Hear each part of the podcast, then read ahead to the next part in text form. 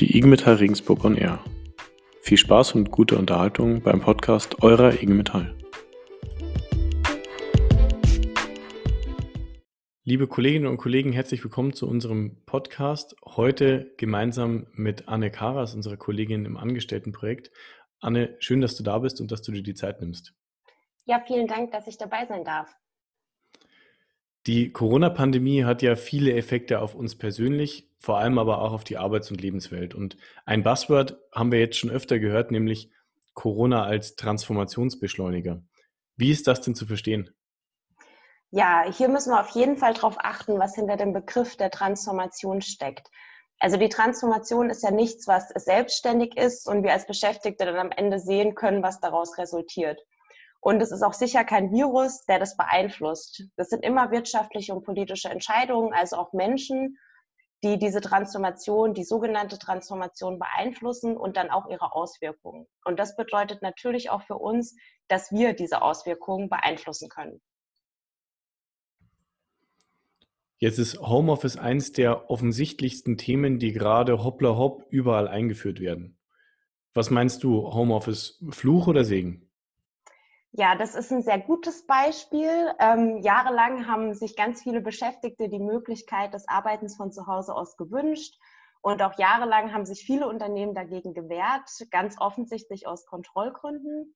Und dann ganz plötzlich mit der Pandemie, als dann klar war, dass die Beschäftigten nicht mehr in den Großraumbüros arbeiten können und dürfen, ging das mit dem Homeoffice dann ganz schnell.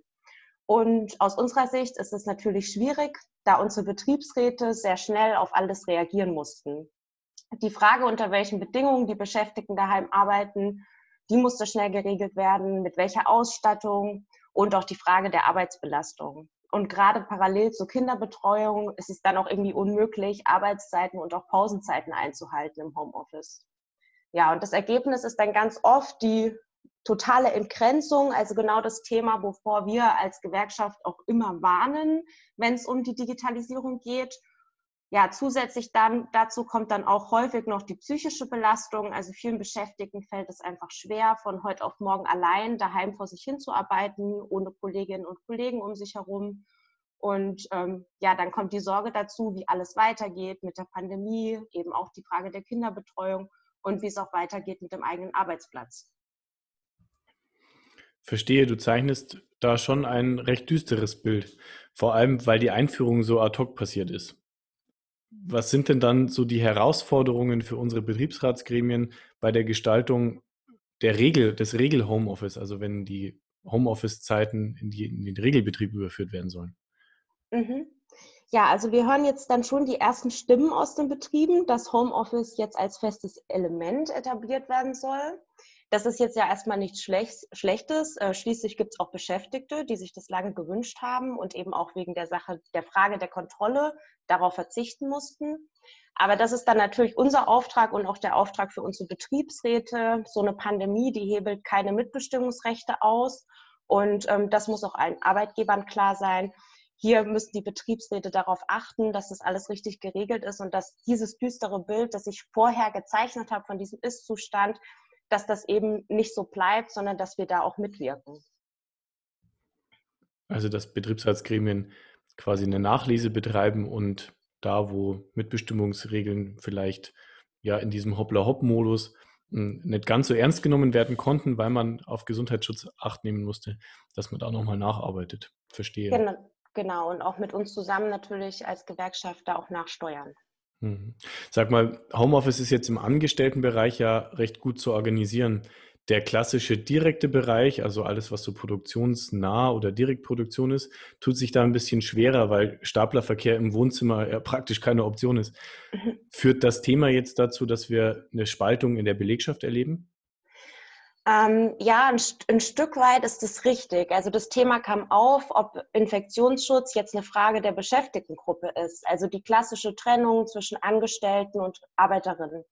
Ähm, da muss man sich ganz klar machen, wer das entscheidet und warum. Also es sind die Geschäftsführer, die entscheiden, dass Angestellte ins Homeoffice gehen und auch erstmal egal zu welchen Bedingungen. Und äh, diese Geschäftsführer entscheiden auch, wo eben in Präsenz weitergearbeitet wird.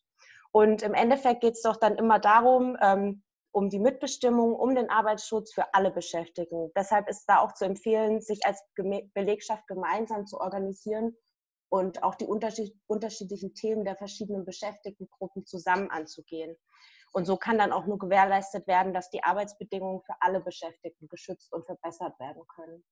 Ja, und da brauchen wir einfach den Einsatz aller, um eben sicherstellen zu können, dass diese Krisenkosten, die sogenannten Krisenkosten von den Richtigen getragen werden und dass nicht die Beschäftigten sind, egal ob im Büro oder an der Maschine.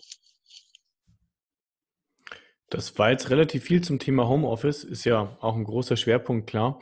Welche weiteren Themen werden denn noch im Zusammenhang ähm, oder im Zusammenspiel von Corona und Transformation der Arbeitswelt diskutiert und worauf müssen wir uns da einstellen? Ähm, ja, ganz klar das Thema von Investitionen. Das wird momentan viel diskutiert. Ähm, mit Investitionen, da sind die Unternehmen natürlich jetzt erstmal zurückhaltend. Da müssen wir natürlich darauf achten, dass wir uns äh, nicht erpressen lassen und auch nicht abrücken von dem, was wir unter den Zielen der fairen Transformation verstehen. Und ähm, dass die Beschäftigten am, eben, am Ende eben nicht die Verlierer sind. Und ähm, dazu muss man ja auch sagen, also Krisen sind in diesem Wirtschaftssystem auch nichts Ungewöhnliches und auch die Veränderungen, die so eine Krise mit sich bringt, daraus resultieren für gewöhnlich immer Veränderungen der Arbeitswelt und auch der Arbeitsweise. Und jetzt ist es dann irgendwie an uns und auch an unseren Mitgliedern dafür zu sorgen, dass diese Veränderungen eben richtig beeinflusst werden, von uns beeinflusst werden und das bisher Erkämpfte, dass wir uns das bisher Erkämpfte auch nicht nehmen lassen, auch nicht mit der Ausrede Corona. Das war ein super interessanter Einblick, der wirklich Lust auf mehr macht. Anne, vielen herzlichen Dank dafür. Dankeschön. Mehr gibt es dann aber an anderer Stelle, Kolleginnen und Kollegen. Wir danken euch jetzt schon mal fürs Zuhören und fürs Reinklicken. Äh, macht es gut, bis bald und Glück auf.